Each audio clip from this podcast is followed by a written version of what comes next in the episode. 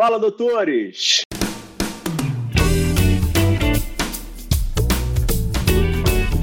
Fala, doutores! Eu sou Ricardo Valente, médico oftalmologista aqui do Rio de Janeiro, idealizador do canal Fala Doutores, canal esse que você já vem conhecendo, venho tentando trazer as celebridades do mundo da medicina para principalmente apresentar suas cabeçadas.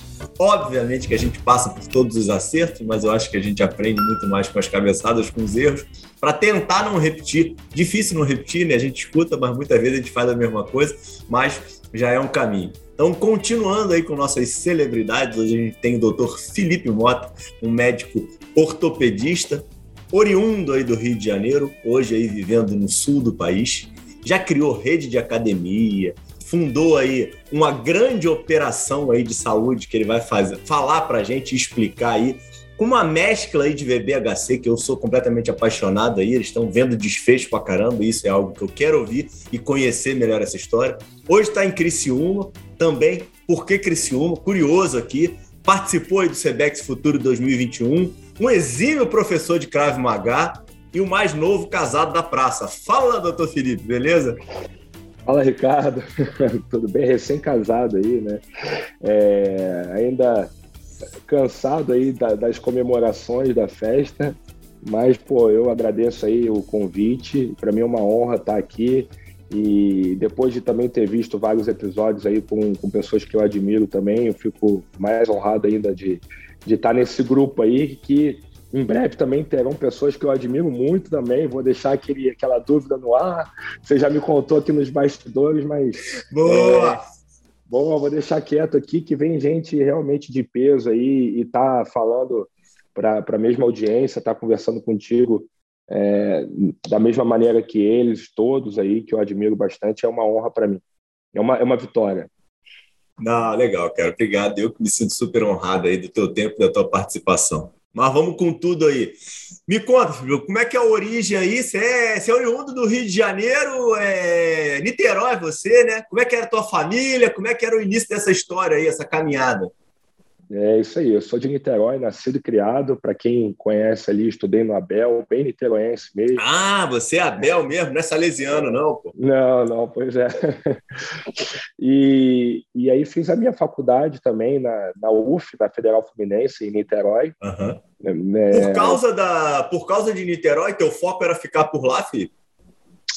Para falar a verdade, não. Acho que quando eu fiz o vestibular, né, a gente é, eu, eu vou ser bem, bem honesto contigo. Eu, eu era aqueles caras, eu era bom aluno, assim, então, e, e, e eu fiz o terceiro ano no, no, Colégio PH em Botafogo. Saía de Niterói, né, fiz aquela prova de bolsa, né, e fui estudar no PH de Botafogo lá com 16 anos, 16 anos e meio, 17. Mas só curso lá... ou colégio, colégio mesmo? Colégio, saiu do Abel colégio, no terceiro ano? Saí do Abel no segundo ano, saí do Abel no segundo tá. ano e fui fazer colégio PH. E aí eu não fiz cursinho, eu passei com 17 anos para a UF, direto do colégio. Tá? Entendi. Mas o, o PH na época. O cabeçudo do caramba, né? Pô? É, sortudo. sortudo e, é ótimo. É, e, e aí a gente foi estudar lá porque era o colégio ali que mais aprovava, tinha uma pegada de cursinho desde o terceiro ano, enfim. Uhum. E eu acabei eu, eu, eu, eu, eu confesso que eu nem sabia que existiam outras universidades de medicina. Eu era meio ingênuo nesse aspecto. Eu achava que só existia a UF, a Uniria, a UERJ e o Fundão, porque é o que se falava ali. E aí eu fiz vestibular só para essas quatro. Eu não fiz vestibular, mas para nenhuma outra coisa, né? E até porque e aí, meu pai falou. Hum, e aí eu acabei passando. Você tem, você tem pais médicos? Não, primeiro médico da família. Meus pais não, não são médicos, não, não são empreendedores também. Meu pai trabalhou no Banco do Brasil, hoje é aposentado. Minha mãe foi funcionária da, da OAB ali, trabalhou no mesmo trabalho a vida toda. Nunca tive pais médicos, mas. Irmãos? Sempre... É, não, primeiro médico da família. E, não, mas depois... você não tem irmãos, é filho único? Ah, ah, não, não, tenho uma irmã, tenho uma irmã mais nova, que é arquiteta. Tá. Irmã mais nova, arquiteta. Tá, beleza. E você, durante todo o teu, teu, teu período acadêmico, você sempre foi um bom aluno você já estava falando para mim aí que você, você é alto para caramba, 1,90, esportes era tua praia, como é que era, ou não? Era, era assim, cara, olha, eu vou, eu vou ser bem honesto aqui, a gente está falando é, olho no olho, não, eu era um, um, muito bom aluno na época do colégio, mas eu acho que eu entrei na, na faculdade muito imaturo ainda, sabe? Com 17 anos. E a gente sabe como é que é uma faculdade federal, uma novidade para um garoto de 17 anos. E eu acabei, como é que fala? É, ficando um pouco deslumbrado com aquela vida de, de DCE, Normal, né? de chopada, né? Comecei é, a, enfim, me perdi um pouco e durante a faculdade, pelo menos no começo da faculdade, eu deixei de ser aquele aquele bom aluno que eu era no colégio, né? Uhum. Sempre tive facilidade, né? Não, não perdi período, enfim, as coisas foram caminhando, mas daquele jeito. Nunca muito não, dedicado. Normal, normal, super comum. Eu, eu, eu, fiz ao contrário, cara. Eu fiz três vestibulares, então tava naquele sacrifício danado para entrar. Eu fiz Unirio, Tava naquele uhum. sacrifício. Era quando eu entrei, tipo assim, só queria saber de farra. Né? Então também. Pois é. Pois é, faculdade acontece. era uma desgraça. É, talvez se eu tivesse passado um pouquinho mais velho ou tivesse tido um pouco mais de, de, de problemas para poder entrar, eu teria valorizado aquilo que eu, que eu tinha conseguido, porque realmente não é, não é fácil, né? Então, eu acabei não valorizando da, da maneira como eu, como eu poderia ter valorizado. E, e na faculdade, eu, eu já comecei a me envolver em tudo que era questão ali de, de atlética, de diretório, de organização dos eventos, né? Aquela coisa toda aquele meu lado empreendedor também já foi falando mais alto, né? As coisas aconteceram muito, muito natural e muito rápido para mim. Então, eu, não, eu acho que eu não tinha aquela coisa de ser médico, aquele sonho. Eu acho que era mais movido a desafio, né? Quando eu era estudante no colégio, qual é o maior desafio para um estudante? Um dos maiores desafios é é fazer medicina, né, numa faculdade pública. Então todo mundo falava, pô, você é tão bom aí, cara, tem que fazer medicina. Eu, ah, é, tem que fazer medicina, tem que fazer medicina. E acabei, fiz medicina, acabei passando e acabei entrando. Então a coisa foi indo, a coisa foi indo. Não tinha modelo Até... nenhum, né, Felipe, que você queria seguir, nenhum tipo, ah, eu não. quero ser aquele ortopedista, quero ser aquele gasto, nada disso. Amigo, não, familiar, nada disso. Não, no começo não. E tá. até que eu fui, até que eu fui dar o meu meu primeiro plantão de acadêmico, eu já estava no oitavo período.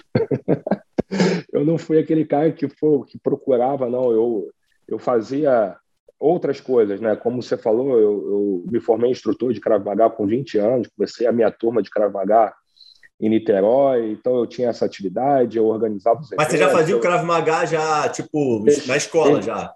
Desde criança, desde 13 anos de idade. Bem, bem novo. Ah, e... Uhum e aí comecei a dar aula junto com a faculdade de medicina e estava, fazia tudo. Era tinha, tinha alguma relevância de, de grana, cara, da aula de Krav Maga ou era porque você Não. gostava?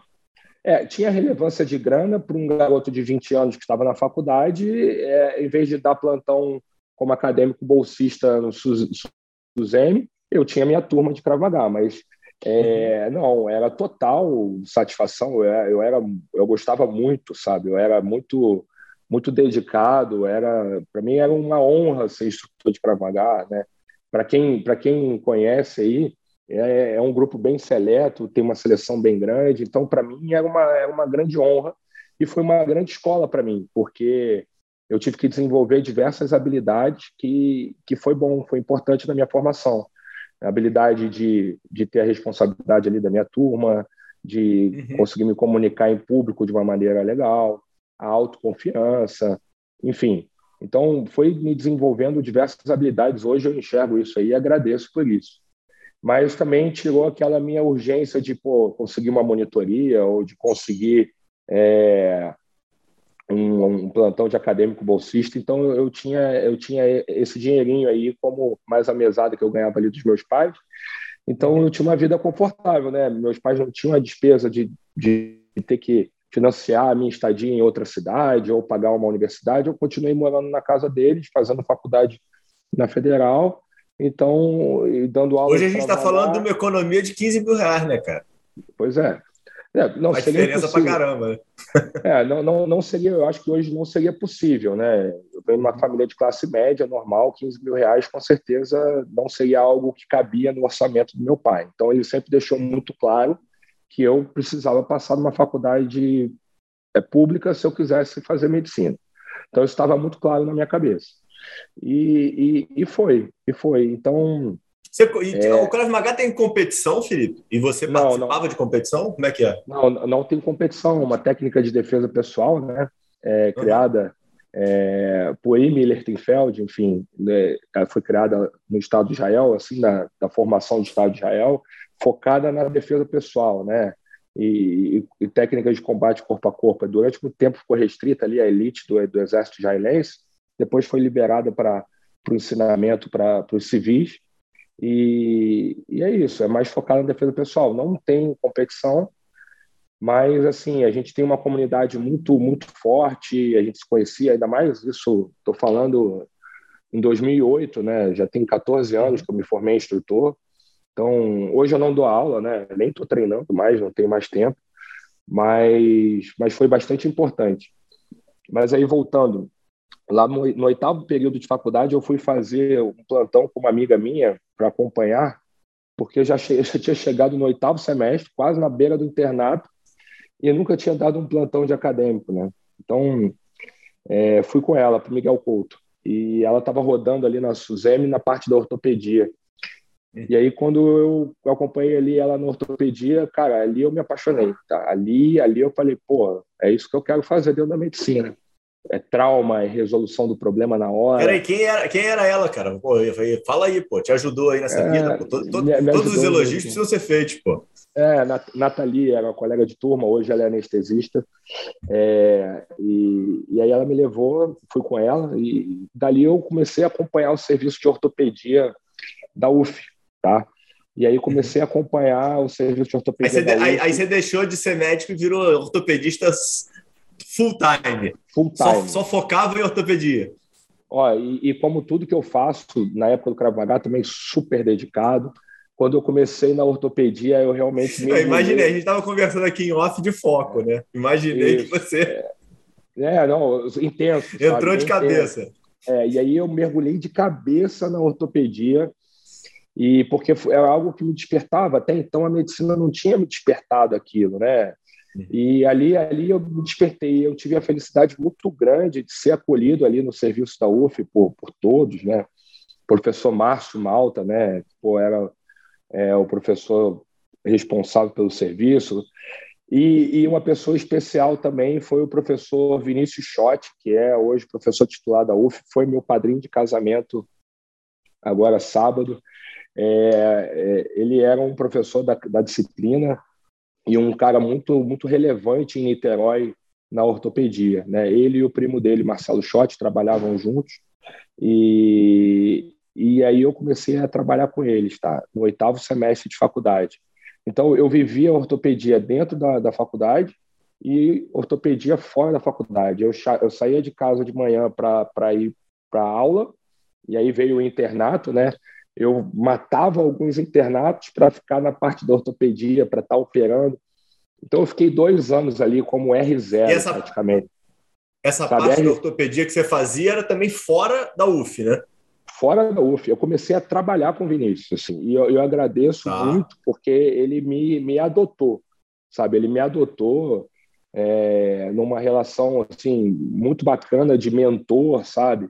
E mentorado, enfim, eu aprendi a trabalhar é, com convênios, eu aprendi como é que funcionava a questão de um consultório, de serviço dos hospitais, do Hospital Icaraí, do Hospital é, Niterói Dó, ajudei ele durante toda a estruturação do, do hospital, da, do serviço de ortopedia do Niterói Dó, aquele que, que começou ali.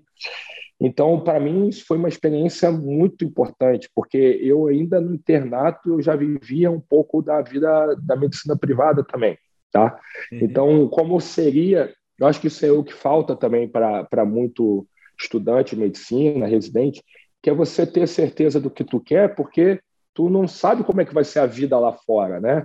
Então eu, graças a ele, graças a essa equipe que eu trabalhava, eu eu já pude ver como é que era a vida lá fora, né? E, e era isso que eu queria para mim. Criei uma admiração pelo pelo Vinícius, pelo Marcelo e por todos os outros que, que do meu convívio ali. A gente foi trabalhando junto e aí, quando eu me formei, é, eu já trabalhava com ele, continuei operando com ele. E, e, aí, quando veio a hora de fazer a prova de residência, eu optei por ficar na UF, na residência, tá? Também. Por quê? Por diversos motivos. Um, porque eu já era R0 ali há dois anos, já estava familiarizado, já fazia parte do serviço. Quem ia ser meus R2, eu tinha visto entrar no serviço, entendeu? Então, já, já tinha uma amizade, né? já entrava em cirurgia com eles. É... Uhum. E estava em Niterói, eu já trabalhava ali, eu já estava nos hospitais, então, para mim, foi muito Sim. natural continuar na UF. E, e, assim, eu tive uma parceria muito grande também do meu colega de residência.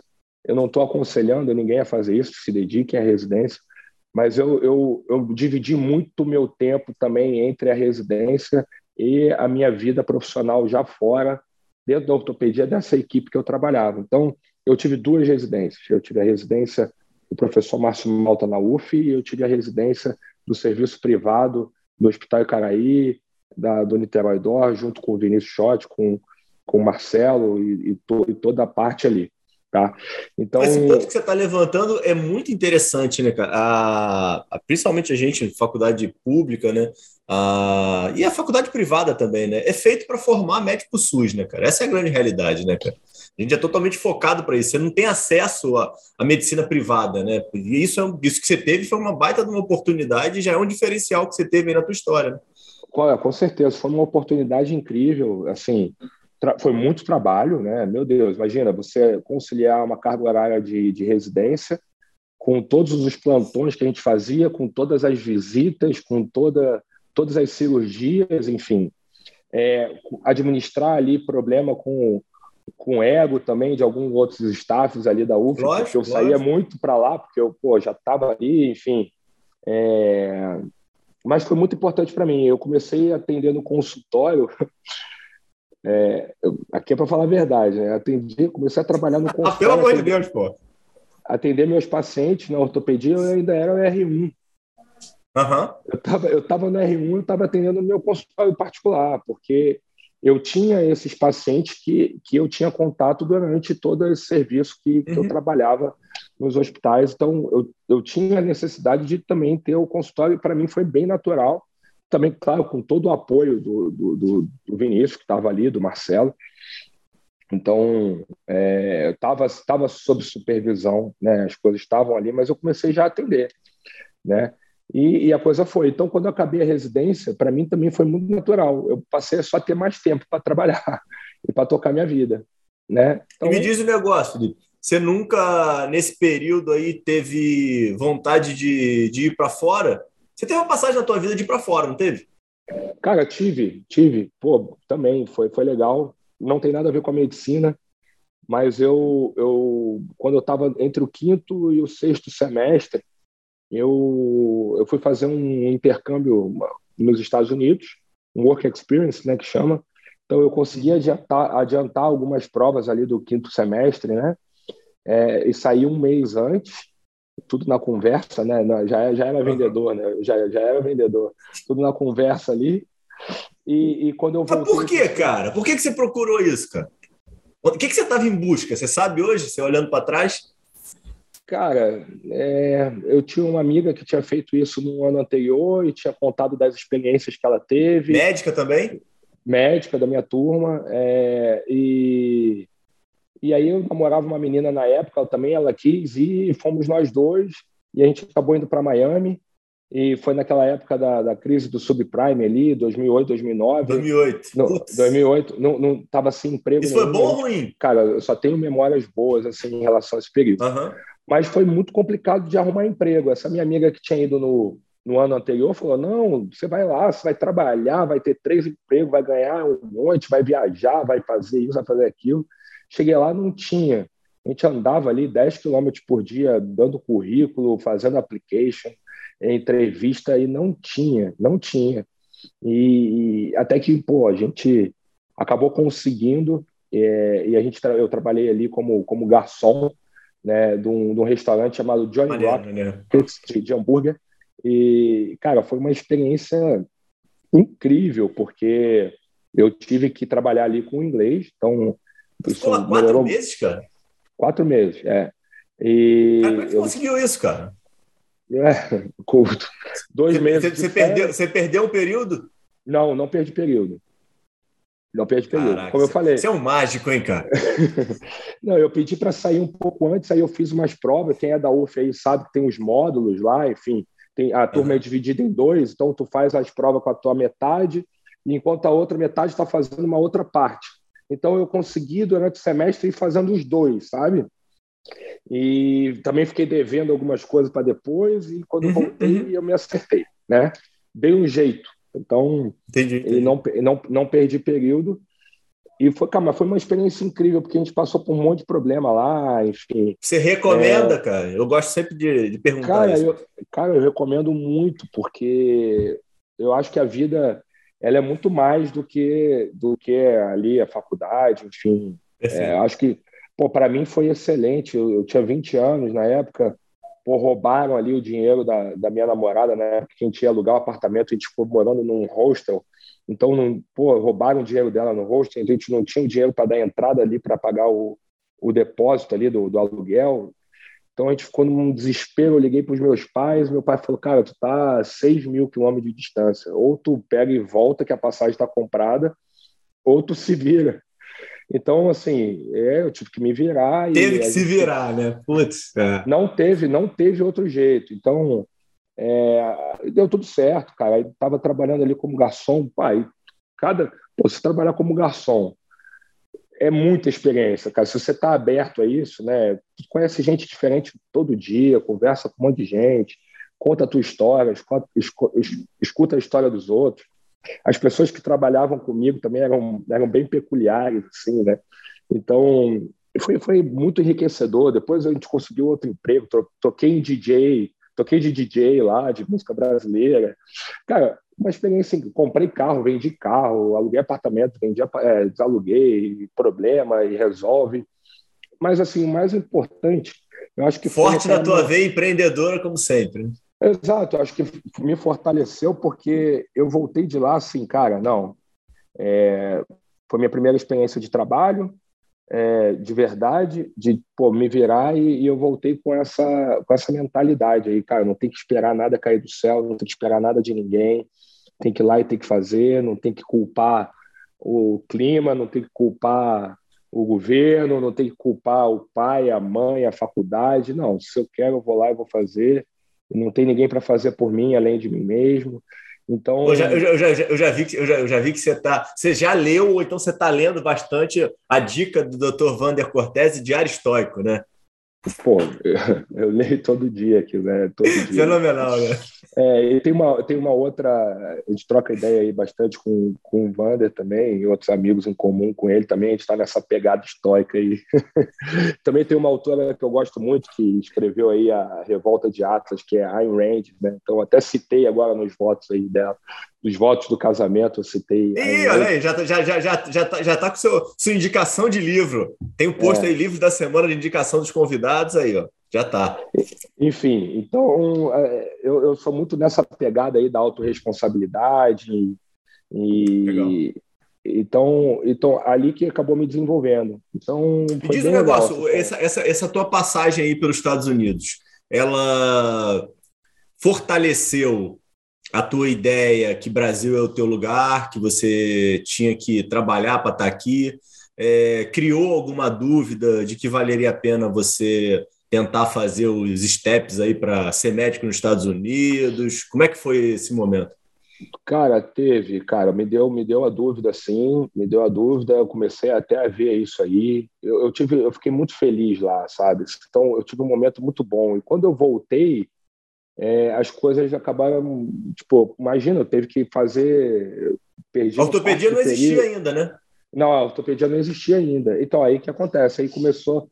Depois a ortopedia veio, e aí o, a minha vida profissional acabou indo, e tudo foi legal, e a, a coisa foi acontecendo, eu fui crescendo rápido, e aí isso aí ficou, pra, ficou de lado.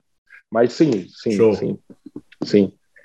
Mas assim, isso aí foi legal na minha, não na minha parte profissional, carreira médica, não tem nada a ver com isso. Isso foi bom para uhum. o meu, meu indivíduo, assim, o indivíduo Felipe, é, ele se fortaleceu, ele saiu daqui uma criança, né, que pô morava na casa dos pais, não teve tantas dificuldades, pô, não teve uma, uma derrota na vida assim de ah, não, uma frustração, ah, não passei no vestibular, ou né?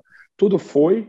E quando eu voltei de lá, tive que passar. Então eu voltei um outro, um, um outro, voltei um homem, uhum. sabe? Uhum. Fui um garoto, voltei uhum. um homem. Então, então isso aí foi muito importante para mim. Acho que me, me amadureceu aí alguns anos. Né? Tive um, um empurrão assim, então isso foi legal.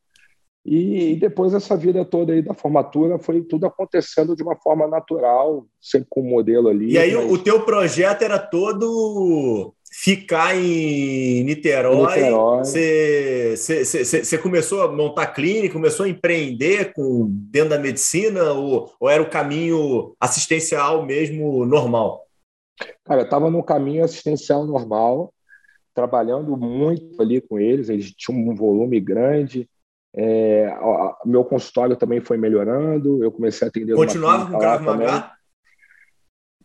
Cara, parei de dar aula quando eu me formei, porque eu não tinha mais como. E aí eu entrei de fato, quando eu tirei o CRM, eu entrei de fato para a equipe, mesmo antes de entrar na residência, então eu tinha que estar mais disponível. Então eu não. Tá. A gente fazia o sobreaviso ali, três hospitais em Niterói. Então eu, eu, trabalhava muito, então eu não tinha mais como ter o, o compromisso de continuar com a minha turma. Continuei treinando mas logo depois uhum. também, cara, a, a, a, vida foi me atropelando e até parei de treinar também.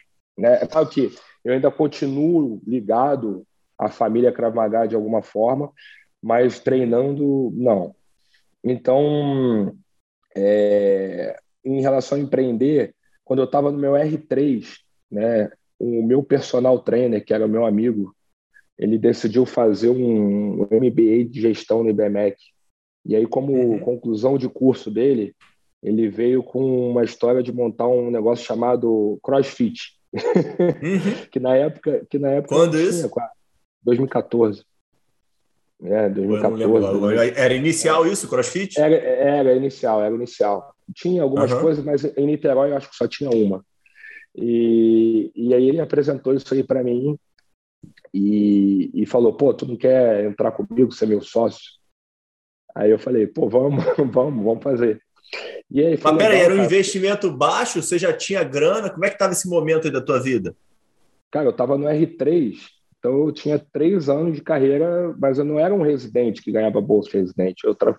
eu já era um ortopedista, né, cara? Eu ortopedista, já... né? É, é eu já estava desde R1 trabalhando, já trabalhava bastante, então eu tinha já, eu sempre fui muito disciplinado, assim, de, de guardar grana, então e também não foi um investimento muito alto, não. A gente conseguiu fazer aqui. Ah, mas você, tinha, mas você juntou, né, pô? Você, você, que, você que fez todo o investimento, pediu algum auxílio dos teus pais, ou tipo, como é que não, foi isso? Não, não, eu que fiz, eu já juntava, tinha três anos ali juntando dinheiro, já tinha uma reserva boa. E a gente não, a gente entrou meio a meio, eu e ele. Eu e esse meu, meu amigo, meu professor. Só que a gente, pô, desse, e, e a gente mergulhou nisso, desenhou o business plan, fez simulação de DRE, e foi a primeira vez que eu tive contato com. Não, peraí, ele desenhou o business plan, né, cara? Você não tinha, você não tinha ideia de gestão, você já tinha? Você já tinha feito algum curso, alguma coisa? Não, não. Ele desenhou, mas aí ele foi apresentar para mim e aí eu fui estudar, e aí eu fui mergulhar. Show, show. Não vou, uhum. Também não vou pegar o meu, meu, minha, minhas economias ali com 20 e poucos anos botar em qualquer coisa. Então a gente foi avaliar um monte de coisa. Uhum. É, eu fui, fui entender do que, que a gente estava fazendo. Mas aí foi todo o processo de construção de uma empresa que para mim também foi uma grande escola, né? Foi uma grande escola. Então a gente poder desenhar a identidade visual, a logomarca, o posicionamento, o tipo de posicionamento que a gente ia ter, é, buscar benchmark, enfim, isso tudo para mim no R3 da, tendo que estudar para a prova das bots, né? Então ainda é, tem fazer, esse detalhe ainda, essa é, praga dessa prova é, fazer, fazer, fazer a obra, enfim. E foi, foi uma escola do caramba, né?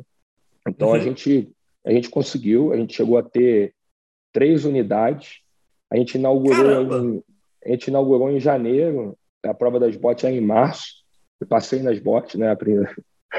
Consegui passar Cabeçuda, também. né? Cabeçuda. Né? Cabeçudo sortudo, como você falou. É, tranquilo. Então, e a gente chegou a ter três unidades da academia, foi super legal. Pô, hoje a academia está lá, é uma referência. É, Olympus CrossFit, fazer uma ah, propaganda cê, aqui.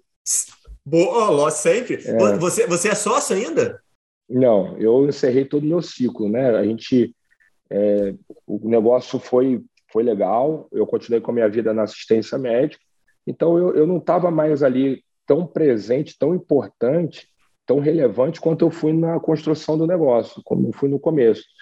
Meu sócio ah. também se desenvolveu bastante, ele, ele se desenvolveu muito, ele é um cara bastante dedicado e, e não fazia mais sentido eu estar ali. E aí, quando eu vim morar aqui no Sul, eu acabei vendendo a minha participação ali para o grupo, para ele, né?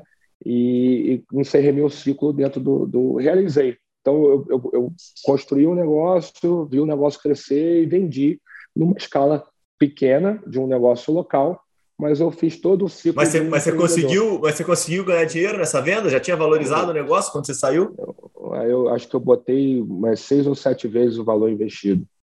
Pô, caramba, parabéns, é, cara, que legal. Foi, foi, foi, super legal. A gente, pô, já vendeu quando a academia já estava cheia, com uma porrada já. Tá, não, peraí, peraí, calma, agora ficou confuso para mim. Não, beleza, entendi. É, você estava atendendo, pô, caminhando positivamente com assistência, só crescendo, pô, tinha passado na prova das botes, então estava animado. É... A academia estava dando certo, então provavelmente você estava com um pé em cada canoa, meio que tipo. Isso. Tava tendo, tava tendo uma renda passiva ali da academia, né? Uhum. Um dividendo, tava tendo um dividendo. Mas não assim, tinha dúvida nenhuma de largar assistência. Não, não tinha dúvida. Não, ali era uma renda passiva, era um investimento que eu fiz. Eu não estava no dia a dia da academia, das academias. Ah, você não fazia nada de operacional? Não, zero operacional. No ah, começo da construção. Entendi. No começo da construção do negócio, sim. Depois não. Depois é, ali eu tinha dividendos ali. É, e tocava minha vida como ortopedista, né? Então era uma diversificação de investimento e uhum. estava indo bem, né? E ficou assim durante alguns anos. Ficou assim durante alguns anos. Quando eu vim morar em Criciúma, aqui no sul. Quando que você vai. Isso. Quando, quando que foi isso, em termos de, de data? Quanto tempo você fica na, na academia, Felipe? Fica trabalhando como ortopedista lá no Rio, aqui no Rio? De 2000, quatro anos, 2015 a 2019. 2019 eu vim para o sul. Tá, e aí a pergunta que não quer calar: por que, que você foi para o sul?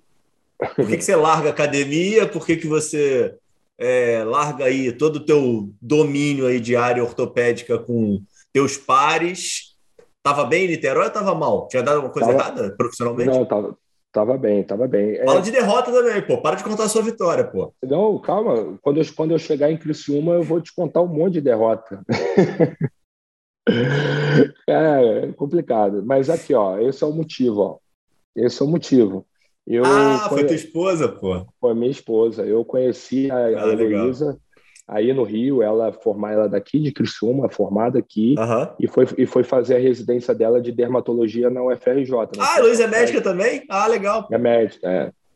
E, e aí ela foi fazer a residência de dermato no Fundão e morou quatro anos. Depois fez mais um ano no INCA, de especialização. Então ela morou quatro anos no Rio. E aí foi aí que eu conheci e a gente começou a namorar. E ela sempre deixou claro para mim que ela não ia ficar no Rio, que ela ia voltar para o Sul sempre deixou claro, e o cara, pô, querendo conquistar, eu prometia, não, eu vou contigo, eu vou contigo. Chegou o um momento, e eu, movido a desafio, tava, tava legal no Rio, mas numa conversa com, com o pessoal que trabalhava comigo, que eu trabalhava com eles, mais velhos ali, eu já não estava tão distante assim, sabe, Ricardo? Eu já via que eu tinha um teto, eu já vi que eu tinha e aí aquela vida que eu tinha me apaixonado... Ah, teu desafio estava diminuindo, não era isso? Estava. Né? É, e quando eu vi que, eu, que, eu, que a vida que eu tinha me apaixonado já não fazia mais tanto sentido conforme eu fosse ficando mais velho, eu, eu olhei meu chefe falei, cara, será que eu quero ter a vida dele, assim, sabe? Uhum. Por mais bem sucedido que seja, mas será que é isso? Né? E aí eu falei assim, cara, já tinha vindo aqui para o Sul, é, visitar, enfim. E eu falei, cara, eu vou para uma cidade que está em desenvolvimento, com tendo uma formação do Rio de Janeiro, de um grande centro, tendo trabalhado aí na Rede Dor durante oito anos, vendo como é que funciona um hospital é, empresa, né, com processo. Você fez uma puta formação, né, cara? Ah. Exatamente, né? Então, eu falei, cara, eu vou chegar lá no interior e vou nadar de voar. Vou voar. Né? E ah, mas não voou? Ainda não, né? Assim, é, é, como médico, não. Como na assistência, uhum. não. Né? Então, É, e aí foi quando eu vendi, teve a possibilidade de eu vender ali a minha participação na, na Olympus.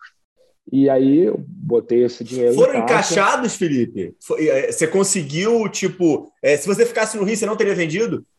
Cara, eu teria vendido porque já não fazia, porque quando, é que, quando assim, já não fazia mais sentido para mim aquilo ali. Já, como era só investimento, eu não tinha propósito ali. Eu já tinha, eu já tinha atingido o máximo. A academia ela, ela não escala assim de uma forma, é, sabe? Eu não estava focado para que aquilo se transformasse numa rede, enfim. Eu estava focado na minha parte assistencial. E eu uhum. entendi que a gente chegou num limite, né? Então aquilo ali estava valorizado porque estava com, com, a capacidade máxima atingida. Uhum. Então fazia sentido para mim, como investidor, realizar o meu lucro antes que alguma coisa desse uhum. errado. Então eu já vinha conversando sobre isso, já vinha me preparando para isso, e quando eu vim morar longe, aí isso fez mais sentido ainda. Então, é, uhum. aí a gente acabou concretizando, e para mim foi muito legal, porque eu, me deu mais, mais ainda liberdade e autonomia para recomeçar. Né? Eu tinha feito um pezinho de meia, que dava para eu ficar aí é, com a possibilidade de recomeçar minha carreira como médico. Né? E isso tudo uhum. eu não tinha. O que, que era esse teu pé de meia em termos de tempo, Felipe? Se você vi vivesse sozinho, é, você tinha o quê? Um ano de vida, dez anos de vida, você não precisava, não precisava nunca mais trabalhar, depois que você não. fez a venda da academia e foi aí, não, tipo. Não, Depende, você... é, isso, isso, tudo, isso tudo depende do. do não, você, pô, no, naquele é. momento, não, naquele momento, você tinha uma tranquilidade para ter um ano de, de, de sabático? Não, uns 7, 8 anos. Tá, beleza. Sete, você tinha essa tranquilidade sete, na tua cabeça. É, uns 7, 8 anos. Você tinha 5 anos, cinco anos de, de tranquilidade na boa para você se organizar em Criciúma. É, exatamente, para trabalhar como médico, sem precisar fazer investimento, ah. né? sem, sem precisar construir show, nada. Show. Sem, sem precisar botar dinheiro em negócio. Se eu fosse pagar minhas contas até a minha carreira se desenvolver, uns 7, 8 anos. Aí dava para eu, eu pagar minhas contas tranquilamente. Então, pô, então isso me deu uma tranquilidade. Pô, eu já pô, pra caramba, porra. Então, recomeçar, pô, eu sei operar, eu sei trabalhar, eu já fiz isso uma vez, vou fazer de novo. Né? Então, quando eu cheguei aqui, eu vim com essa cabeça. E, mas eu cheguei aqui e vi um, uma, uma situação totalmente diferente do que eu estava acostumado. Um mercado médico é, basicamente feudal, sabe, Ricardo? É, vai ter gente aí de cidades semelhantes aí a Criciúma que vai ouvir o que a gente está falando, mas assim muito centrado numa operadora que é a Unimed, né? Uhum. Num grupo de médicos, né? Determinadas especialidades na cidade tem dono, total, sabe? total é uma coisa que é uma coisa que eu não entendia, é uma coisa que não entrava na minha cabeça, porque para mim é, quem manda é o paciente. Para mim a, a, figura mais importante de estudo aí que a gente está falando é o paciente, ele que escolhe. Então na minha cabeça eu sempre tive na, assim eu preciso ser o melhor possível para que o paciente me escolha, queira vir comigo, uhum. né? Então eu encontrei aqui um lugar onde não, não é bem assim. Então, é, na verdade, eu não estou preocupado em melhorar para o paciente me escolher, eu estou preocupado em não deixar outras pessoas estarem também para o paciente não ter opção de só vir em mim. Tá entendendo? Uhum. Então, essa é a uhum. mentalidade aqui. Uhum. Então, para mim, é, mesmo com a minha esposa sendo daqui, eu era um outsider, um cara do Rio de Janeiro, é, carioca marrento, né? Que é, é o estereótipo que a gente tem que também não, uhum. não, ia, não ia me enquadrar nesse tipo de situação, porque é, eu não fui criado dessa maneira, minha, minha, eu não estava programado para trabalhar é, nesses grupos assim de, dessa forma como acontece aqui. Só que tinha um grande problema, né? Aqui os hospitais é, têm corpo clínico fechado, tá? O que isso significa? Mesmo que meu pai, uma coisa assim que eu acho absurdo, mesmo que meu pai, quando viesse me visitar aqui, se ele fizesse um entorse do tornozelo, precisasse de uma cirurgia, eu não ia poder operar ele, Ricardo. Eu não posso operar num hospital, mesmo privado. Mesmo um hospital não, mas é só alugar, pô. Hã? Não, não, não é só alugar a sala, pô? Não, não, não pode. Isso entra na tua cabeça? Não, não entra, né? Para mim também é, isso não. entrava na cabeça. Eu, eu particular. Ah, não é o modelo que a gente tem aqui no Rio, né? Não, Nem não São é. Paulo. nem em São Paulo, né? em qualquer grande cidade, mas acho que em várias cidades do interior é assim que funciona. O hospital tem corpo clínico fechado, só opera ali quem faz parte daquele, daquela patota, né? daquela, daquele, daquele grupo. Né? E aí você tem toda uma questão política. Eu sou, é, é, tipo, sou dono da bola, nenhum jogador bom que não é meu amigo pode jogar? Perfeito, perfeito. É isso aí. É isso aí. Tá. tá? E aí, quem é que perde com isso, Ricardo? Sou eu? Não, quem perde com isso é o paciente. Ah, não tem poder certeza. de escolha. Entendeu? Uhum. Então, então eu falei assim: meu Deus do céu, cara, isso aí é uma anomalia, na minha opinião. Mas isso também gera bastante oportunidade. Né? E você descobriu isso na dor, Felipe? Você na foi para ir. Fui para ir. tipo, animadão, tipo, aí, foi, aí você foi procurar, aí você foi procurar emprego e descobriu isso, ou foi tipo meio que é, trocando ideia com, tu, é, com a tua, tua é, esposa agora, isso, a família dela? Ela, ela já tinha me contado como é que era, mas isso não entrou na ah. minha cabeça. Não, eu não entendi, eu não assimilei, eu não entendi. Eu falei, nah, vou chegar lá, vou arrumar um plantão, é, vou começar a atender. Eu consigo convencer a galera, eu tenho boa conversa. É, vou dar um plantão, vou em alguma, dar um plantão em algum hospital, como a gente faz aí, né? Tá. Vou começar a atender numa clínica, vou abrir um consultório e as coisas vão acontecendo. Como eu já fiz isso uma vez, vou fazer de novo, né? Tá. Mas não é, mas não é assim. Eu tenho uma especialidade cirúrgica, então eu não tinha onde operar. E aí o paciente vinha consultar comigo. Tá, doutor, plantão mas... tinha, cara? Não, também não tinha plantão, porque todos os hospitais com pronto atendimento, né? É, eles, eles eram desse grupo de ortopedistas, que aí eles colocavam. Desse grupo? É um grupo, porra? É um grupo. Depois ele acabou se dividindo em dois, mas continuou sendo dois grupos só. Então, o, toda, toda a, a, a região geográfica aqui, acho que num raio de 200 quilômetros, é dominado por dois grupos. Deu. Deu. Tá entendendo? Então, todos os hospitais, e, enfim, é claro, eu podia abrir um consultório, e, mas não tinha onde operar eu teria que levar o paciente para ser operado em algum hospital, numa cidade menor de interior, um hospital tá. é, que não fosse um hospital do mainstream da coisa, entendeu? Tá. Então, isso, isso dificultava bastante, né? Porque o, o paciente ele queria ser operado no hospital perto da casa dele, enfim. Então, mas isso aí abriu uma oportunidade grande. Né? Eu, eu comecei uhum. a pensar assim, é, pô, onde, onde o mercado ele é fechado de uma forma artificial, existe demanda reprimida, né? Uhum. E aí existe demanda reprimida. Então, é, demanda reprimida de médicos, assim como eu, que também voltam de suas especializações, gente boa, gente bem formada, gente que quer quer tratar bem o paciente, que também precisa de um lugar para trabalhar, para operar, né? E também uma demanda reprimida de paciente que não tem opção, é, ou tem ou é Unimed ou é ou é aquele grupo particular para quem não tem o convênio, para quem não tem a Unimed, tem que submeter aqueles valores de particular ou aquelas regras de particular ou o SUS. Então eu falei, olha, eu acho que aqui tem uma oportunidade, aqui tem uma oportunidade, já que eu escolhi estar aqui, eu não vou, eu não vou me dar por vencido, né? Aquela coisa do desafio, né? Porque é, eu vou encarar. Então você ficou feliz, né, pô? Essa, essa tua porrada aí que você tomou fez o desafio aparecer e tua vida deu uma animada, né, pô? É, eu tô ficando feliz agora que as coisas estão estão se encaixando, mas foram são três anos aí de, de muitos desafios, de muito sangue é, derramado, de muita angústia, de muitos quilos é, que eu ganhei, muito cabelo que eu perdi, né?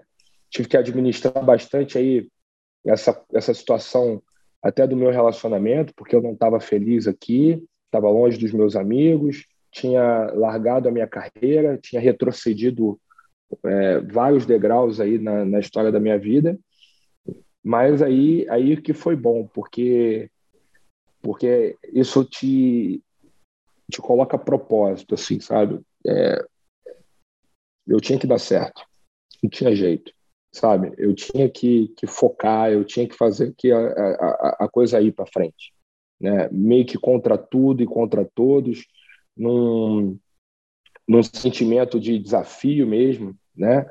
E, e aí a gente teve, eu estava com, tinha vendido ali as academias, e aí eu decidi montar uma, uma clínica, tá? e, e, um, e junto com essa clínica, é, um, um sistema de assinaturas de saúde focado em atenção primária e secundária, tá? Qual que era a ideia? A ideia era trazer o que resolve 90% da demanda, que é a atenção primária e secundária, né? tirar a alta complexidade, que é onde está o alto custo das operadoras, né? que é onde está é, a falta de previsibilidade né, que as operadoras têm. Né? Imagina um, um, sinistro onde traz ali um alto custo para a operadora.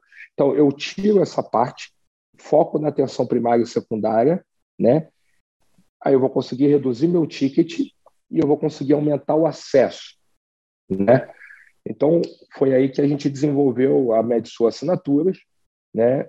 Que foi focado justamente nisso. Nosso produto principal, Ricardo, eu dava ali três consultas com especialistas por mês, é, telemedicina 24 horas por dia com APS digital também, um pronto atendimento digital e atenção primária à saúde, que a gente terceirizou isso com o Saúde D, lá do, do Fleury, eu tinha um, um contato grande Legal. com o pessoal lá na época, é, é, e trazia um pacote, com a Paulinha, isso, é, e, trazia, e trazia ali um pacote de, de exames. Paulinha está me devendo, vou deixar aqui, deixar aqui publicado também. Paulinha, ontem está me devendo participar do, do Fala Doutor, está me enrolando. Não para quieto. É legal. Legal, ela me, ela me ajudou bastante já, tá? Ela é uma pessoa que tem, a, tem a cabeça para frente, é muito muito inteligente, me ajudou muito.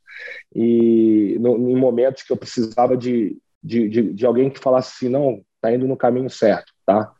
É, então, legal, legal para caramba. Deixo aqui registrado meu agradecimento. A gente vai encontrando pessoas aí que a gente tem que a gente tem que com certeza, com certeza. tem que marcar e, e, e, aí a gente começou a trabalhar cara muito difícil porque sozinho cara você é louco sozinho, não tinha sócio sozinho, tinha um sócio, cara. Tinha um sócio, Sandro, é um grande parceiro. É, no começo. Ortopedista, gente... não, né? Não, clínico. Ele, eu conheci ele num desses hospitaizinhos de interior que eu acabei indo trabalhar. Ele era diretor desse hospital.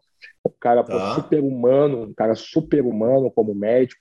Sabe, meio médico de interior mesmo, clínico geral, que cuida da avó, faz parto, sabe? É, mas um cara extremamente humano, um cara super empático, é uma unanimidade aí em relação a todo mundo, um cara muito honesto, um cara que foi meu padrinho de casamento também agora. E a gente acabou unindo essa minha energia e esse meu lado empreendedor. É, ainda bota em contato depois, adorei esse, adorei todo esse, esse é. essa, essa propaganda aí. Depois, eu quero convidar ele, pô. Gostei dessa pô, história. Pessoas assim, quero que muito que participem aqui. Legal, ele e assim juntou, foi legal porque juntou essa, essa minha energia, essa minha esse, esse fato de eu ser um cara inconformado com, com esse aspecto humano dele aí também. Então é aquela coisa que os sócios eles têm que ter é, habilidades complementares, né? Complementares. E, e, ser alinhados nos valores. Então ele, ele tinha valores muito bem Perfeito. alinhados aos meus. Assim. Então, mas competências completamente distintas, né? ele bem médico mesmo e eu já um cara mais voltado para o business, ainda, ainda não tão qualificado, né? Eu ainda não tinha me desenvolvido da forma que eu me desenvolvi, mas com muita energia. Como o Vander mesmo fala para mim, eu era, sabe aquele cara que na, na luta, é aquele cara super cheio de energia, que vem, que vai dar, mas ainda sem técnica. Era esse, esse cara era eu lá atrás e, e precisei me, me desenvolver muito, entender que Assim como eu demorei 10 anos, acho que isso aí tem que ficar essa mensagem. Assim como eu demorei 10 anos aí para me formar ortopedista, né, para ser um cirurgião confiante, a gente não vai se tornar um gestor, um empreendedor qualificado só porque a gente decidiu o que quer. Uhum. A gente tem que pagar o preço, né? A gente tem que, tem que correr atrás, a gente tem que ter mentores, como eu tive o meu na ortopedia, a gente tem que estudar muito, a gente tem que fazer curso, a gente tem que aprender com quem fez, né? Você aprende cirurgia com quem opera todo dia, você aprende uhum. a ser gestor, a ser empreendedor com quem faz, né? Não com quem fala da boca para fora, né? Enfim, então juntou essas duas coisas assim do meu sócio, mas assim eu muito mais à frente do negócio. Ele já é daqui, então ele tinha a vida dele, o dia dele preenchido com as atividades de médico dele, então eu não tinha. Então isso também foi uma vantagem. É, às vezes o médico ele, ele, ele acaba se atrasando um pouco na questão da empresa, do empreendedorismo, porque o médico ele tem, ele tem um, ele tem um trade-off muito grande entre a carreira médica dele e, e a parte empreendedora. Esse trade-off eu fiz quando eu saí do Rio para vir para o Sul. Então aqui uhum. eu tinha eu tinha um caixa para pagar minhas contas. Não é legal, o sentimento é péssimo. Você não vê nada entrando e você só diminuindo a tua conta ali mês a mês, mesmo uhum. sabendo que aquele dinheiro é para isso. É um sentimento muito ruim, né? Mas eu acho que foi super importante. Passei dois anos aí é, só vendo minha, minhas economias diminuírem sem ganhar salário nenhum. E a gente, como médico, tem que ter muito senso de propósito, porque a gente sabe, né? A gente consegue trabalhar e começar a fazer algum dinheiro é, com mais facilidade. Então, eu tive que manter muito, muito certo do que eu queria. Assim, não, é um tempo, é uma fase, isso é importante, isso é preciso. Então, foram dois anos aí que a gente passou é, sem, sem salário, né, construindo a empresa, trabalhando muito. Mas aí esse, você não chegou a, a, a, botar um dinheiro direto na empresa. Você foi. Botei, claro. Não, botamos, botei, botei, botei bastante. Botei é, metade do meu patrimônio, praticamente, mais da metade do meu patrimônio. Tá? Ah, então teus, é, teus 8, 7 anos já, já viraram dois. Já, já viraram dois. É isso aí. É isso aí. Tá. Menos, Tinha menos, que dar certo tinha que dar certo menos, porque a empresa ela precisa de capital de giro. Né? No começo, a, a, a necessidade de aporte, né? É, e, e, a gente não tinha investidor, não tinha nada disso, então ela, a empresa tinha que ser meio bootstrapper, sabe? Tinha que, tinha que gerar caixa, ou então ia consumir o meu caixa. E daqui a pouco uhum. eu ia ter que voltar a atender, enfim, aquela coisa toda, né? Mas a gente montou essa clínica de especialidade com um serviço de assinatura começou a crescer isso e logo depois teve a gente teve a oportunidade de, de arrendar um hospital um hospital dia. Não, peraí, deixa eu te interromper, que eu estou aqui ansioso para você falar de um negócio. É, pelas datas que você está me colocando, tem o meteoro Covid no meio dessa história, né? Vou, é, Ou não? Foi depois tem. que vocês abriram? Então, foi em 2019, em outubro de 2019, a gente abriu a primeira, a primeira clínica e um modelo de assinaturas ainda bem embrionário.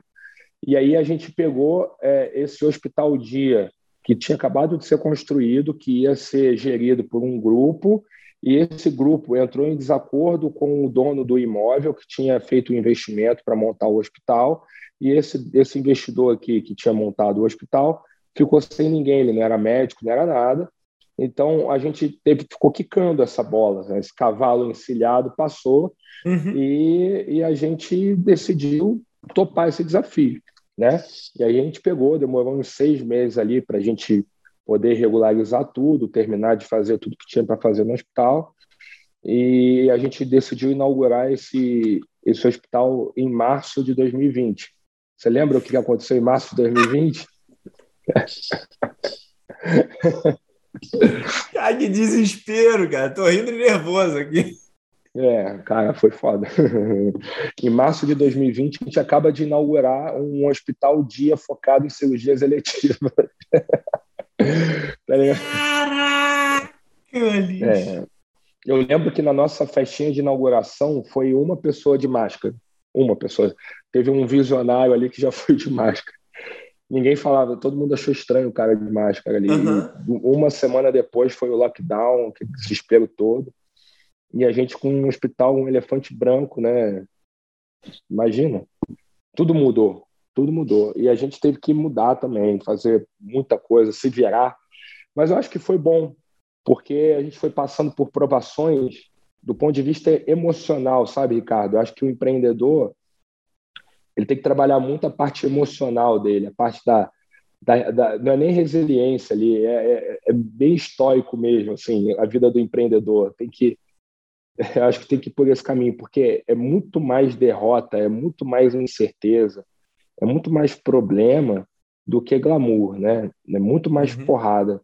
E aí você tem que entender que isso aí faz parte, que isso aí tá para te desenvolver, para te mostrar outros caminhos, talvez, para mostrar aonde você não ir, é, e que faz parte de, disso. E, e, hoje eu agradeço, agradeço de verdade, porque, bom, passou a pandemia, vou dar uma encurtada na história, a gente não tinha demanda. Você tem um ensinamento, você tem um ensinamento maior de pandemia, Felipe? Você como empreendedor e gestor aí, que que, que, que se, se é que dá para tirar pontos positivos? Você falou que é, foi bom ter passado por isso. Como é que, que, que se tira de bom aí dessa, desse ano cara, aí, sem, sem poder trabalhar? Quanto tempo vocês ficaram fechados, cara? Dois meses? Cara, um gente, é, dois meses. O problema, o problema foi a parte assim, foi meio desesperador, né? Porque a gente acabou de inaugurar e já fechou, entendeu? Então foi um negócio uhum. meio desesperador. E não, a gente não tinha caixa, a gente não tinha tanque de gasolina para muito tempo, a gente precisava fazer aquilo ali funcionar, entendeu? Então, é, isso aí foi meio, foi meio desesperador. Então, eu acho assim, meu, meu ensinamento foi que eu fiquei sempre focado é, no problema, assim, na dor, né, que é dar acesso à saúde e, e, e, e ter a cabeça aberta, entendeu? Então, veio a pandemia, tá, eu não ia poder realizar cirurgias eletivas no meu hospital, mas a minha missão maior não é essa. A minha missão maior era dar acesso à saúde, né, de qualidade. Então a gente foi buscando outras oportunidades ali, né, com a... também tenho que agradecer porque é, foi ruim ter acontecido enquanto a gente estava começando, porque pô, uhum. foi foi tenso, mas foi melhor do que se fosse hoje, por exemplo, né? Porque a gente ainda era bem pequeno a gente tinha pouco custo fixo, a gente ainda era um jet ski para fazer manobras, entendeu? Então a gente, a gente conseguiu ali, por exemplo, prestar serviço para algumas prefeituras aqui que estavam perdidas com essas coisas de, de protocolos de atendimento. Vocês faziam é. telemedicina, Felipe? Você, você, falou que faz Aí, telemedicina 24 horas. Já desde o início já tinha isso? Pois não? é, come, começamos a fazer telemedicina, começamos a fazer. Pô, a, todos os os atendimentos de especialidade da, da, da, prefeitura aqui ficaram suspensos, né? Então a gente conseguiu, é, nossa, trabalhando muito, começar a fazer alguns serviços de telemedicina de especialidades, entendeu? A gente conseguiu trabalhar em centros de triagem, montar centros de triagem, ajudar a montar protocolo. É, a gente conseguiu também, a, a, com muita ajuda do Vander também lá da, da BIP, é, a ser o primeiro, primeira é, empresa aqui em Criciúma a ter teste rápido de Covid. Então a gente teve que se mexer, sabe? Então a gente se mexeu. E aí veio aquela mentalidade lá que eu aprendi em 2008 lá nos Estados Unidos, que é parar de ficar culpando Deus e o mundo e as circunstâncias e arregaçar a manga e, e trabalhar e correr atrás e calma aí. Né? Depois a gente vai ficar se lamentando, agora a gente vai resolver o problema. Né? Eu acho que um pouco também dessa mentalidade de cirurgião de trauma, de cirurgião ortopédico também, de, de ser focado para frente e resolver o problema. Então, abriu oportunidade da gente se desenvolver bastante. A gente ficou conhecido porque a gente foi a primeira empresa a ter teste de Covid, então as pessoas começaram a procurar a gente. E foi. E depois da pandemia, ela foi. A gente foi aprendendo a conviver com ela.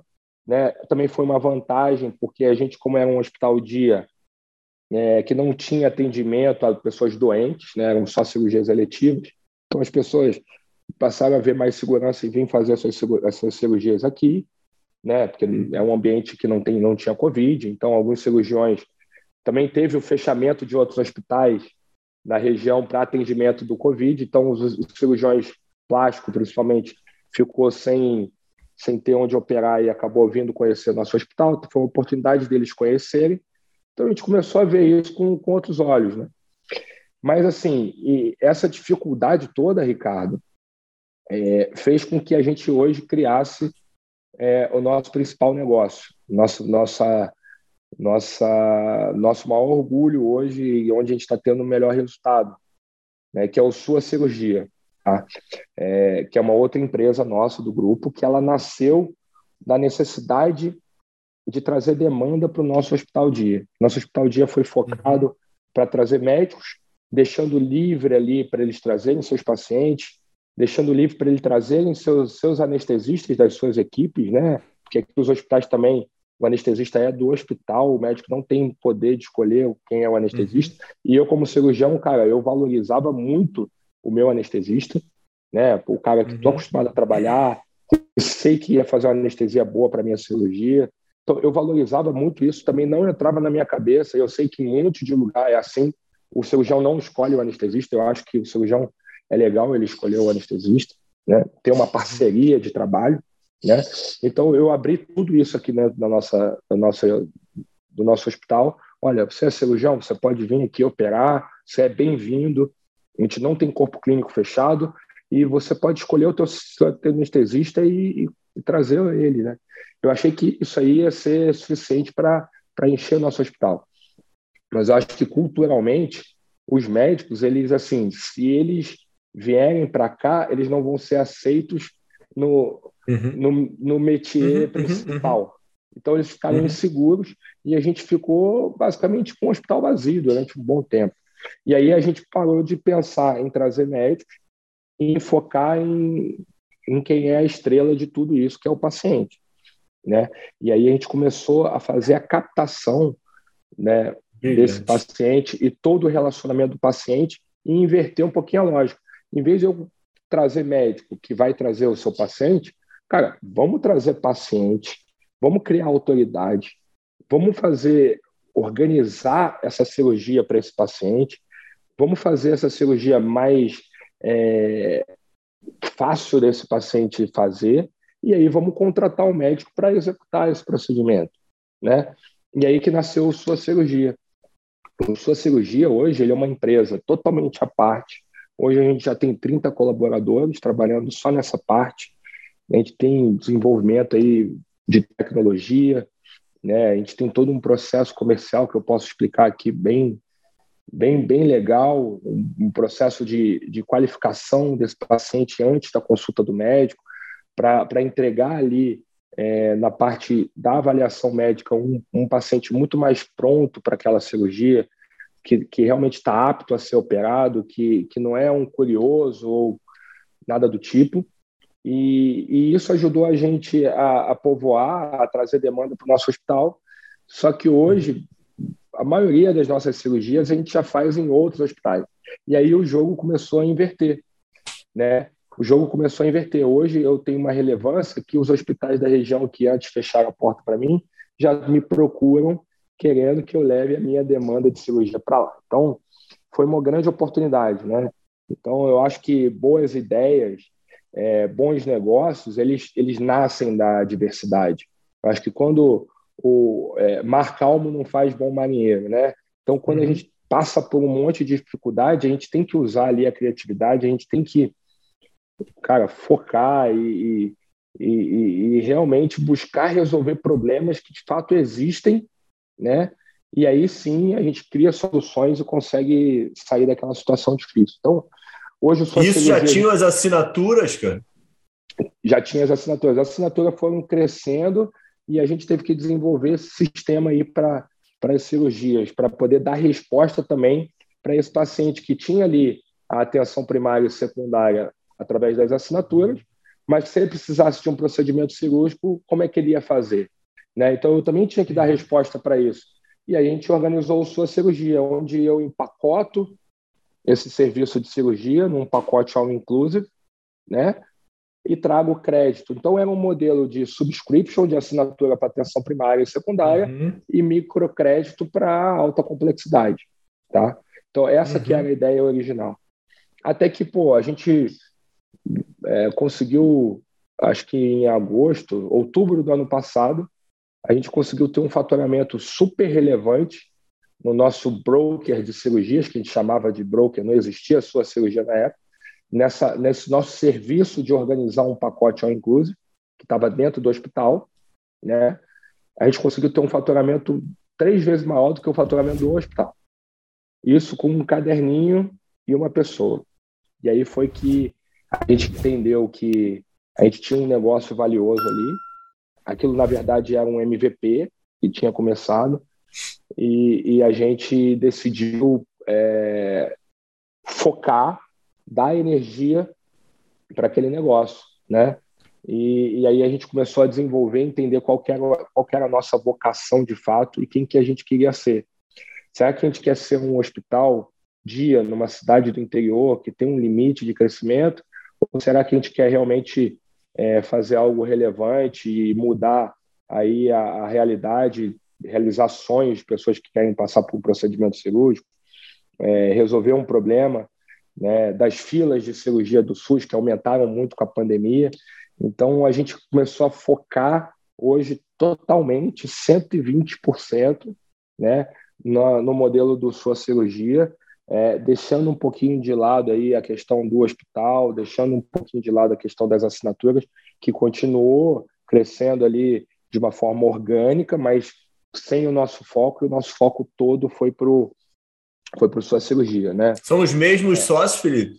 São os mesmos sócios. É, eu, eu e o Dr. Sandro. Hoje eu tenho uma participação mais relevante, né? A gente uhum. foi a gente foi reorganizando esse cap table em função é, da dedicação ao negócio, em função, a, a, enfim, toda a realidade do dia a dia da empresa. Então, hoje eu tenho uma participação majoritária, mas também eu tenho dedicação aqui exclusiva, mais do que exclusiva, né? Isso aqui é a minha, é a minha vida, de fato, né? Então, é, e você, e você colocou que, pô, vocês estão bem aí e que vocês têm uma ideia de expandir isso daí para o Brasil aí como um projeto maior, que eu acho super legal. É, quais são os diferenciais mesmo de vocês hoje, é, como sua cirurgia, e por que, que você acha que é relevante aí para outros locais aí é, abraçarem vocês aí, levar essa, esse projeto de vocês aí para outros locais? Perfeito, perfeito. É... Bom, a gente vive aí hoje é, um, um, momento em que a gente tem uma alta demanda aí do SUS, né? A gente tem um, é, como é que eu posso dizer? É, o, o SUS ele é, ele é muito legal é, da ideia, mas eu acho que a gente tem uma super demanda para o que ele é capaz de fazer. Então a gente tem as famosas filas de cirurgias aí, é, às vezes o paciente acaba morrendo e não consegue realizar o procedimento, né? É, eu, quando trabalhei também na residência, enfim, no, hospital universitário, o paciente esperava ali 5, 6, 7, 8 anos para uma prótese de joelho, uma cirurgia, um, enfim. Uma, às vezes uma coisa que poderia, às vezes ele conseguiria pagar por esse procedimento se fosse mais organizado. Então, como é que funciona a sua cirurgia? Eu, eu sempre faço uma analogia com uma agência de viagens, tá? com a CVC, por exemplo. Como é que a CVC trabalha? A CVC ela tem uma negociação com a companhia aérea, ela tem uma negociação com as redes de hotel, ela tem uma negociação lá com o, o ticket do, da Disney, se for uma viagem para Disney, enfim. Ela uhum. tem uma negociação diferente com cada, com cada prestador de serviço, com cada player, para ela montar um pacote que seja adequado à realidade daquele cliente, né? Ela tem também toda a parte é, da captação desse, desse cliente, da qualificação desse cliente, e a gente começa a trabalhar dessa mesma maneira. Então, a gente hoje, é, a gente tem um sistema é, de captação de interessados, então a gente gera muito conteúdo para inbound marketing, a gente gera muita campanha de tráfego de outbound marketing, que se transformou numa empresa de marketing e vendas, tá? Com, uhum. muito especializada, então eu consegui trazer. Vocês encontraram muita força no digital também, né? Muita força no digital. Então hoje a gente tem o nosso site que é o suacirurgia.com, né? O suacirurgia.com ele ele traz ali todas as informações relevantes de cada procedimento e a gente roda muito tráfego com estratégias semelhantes ao marketing digital puro, né, jogando ali para landing pages, captando esse lead. Ah, depois, tudo que a gente faz no nosso back-office com o nosso cientista de dados para poder é, segmentar todos esses interessados. Né, esse, esse, esse paciente interessado ele vai cair numa central que a gente tem de pré-venda. Tá? Como é que é essa pré-venda? Essa pré-venda são, são atendentes nossas aqui treinadas é, e, e, usando um software que a gente parametrizou, onde eles passam é, essas pessoas interessadas através de ligação, eles marcam ali uma hora para conversar contigo, né?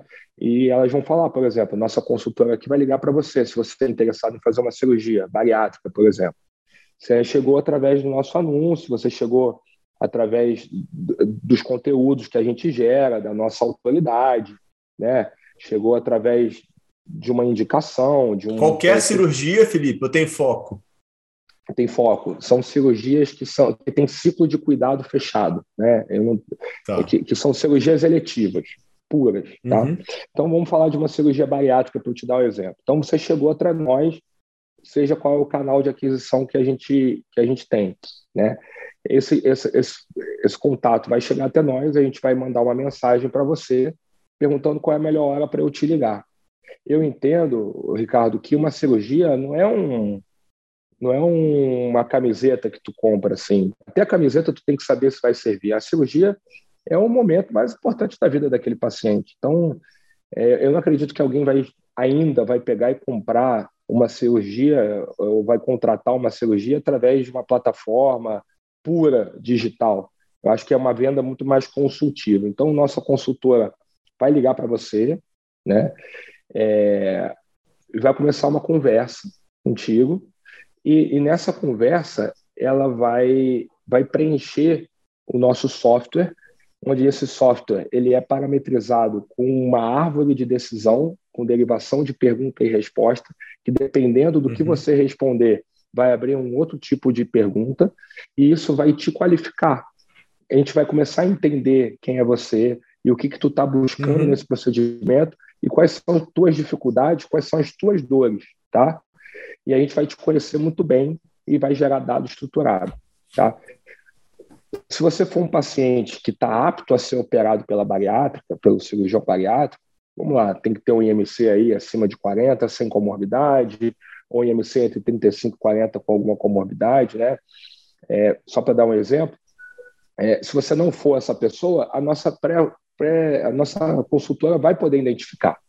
Né? Algumas cirurgias elas têm alguns, é, algumas coisas que são impeditivas. Né? Se ela na conversa perguntar, tá, Ricardo, mas você já fez algum tratamento conservador clínico para fazer da obesidade? Se tu falar que não, se você falar que não, não, tu não está pronto para ser consultado com cirurgião bariátrico. Tá? Tu tem que fazer o tratamento clínico, né? Uhum. É a mesma coisa. Então, isso numa conversa a gente vai conseguindo identificar e isso vai gerando para você, como, como, como um lead, uma nota, né? Vai, vai gerando uma nota. E a gente uhum. consegue priorizar aquele paciente que está mais pronto e que vai ser mais beneficiado pelaquela cirurgia e consegue otimizar a minha agenda de avaliação com o médico que vai operar. Então, se você foi um, um paciente que passou pelos nossos filtros, conversou com a gente, está pronto para ser operado, a gente vai marcar a consulta de avaliação, né, uhum. em uma, nossa, uma das nossas unidades.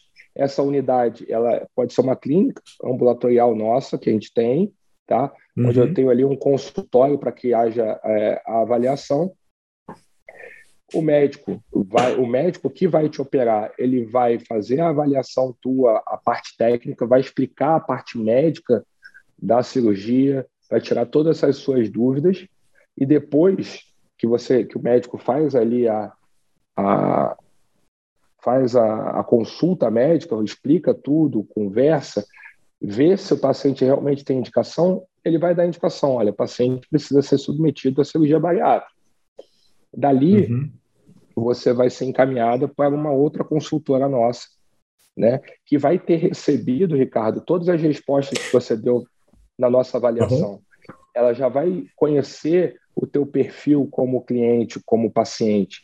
E aí ela vai poder montar um orçamento e um pacote cirúrgico para as suas necessidades, incluindo ali é, exames pré-operatórios, incluindo é, remédio, incluindo, é, às vezes, uma cirurgia plástica a malha. Enfim, consegue fazer um pacote que é muito mais fácil do ponto de vista logístico para você, não ter que ir fazer cada coisa em cada canto, né?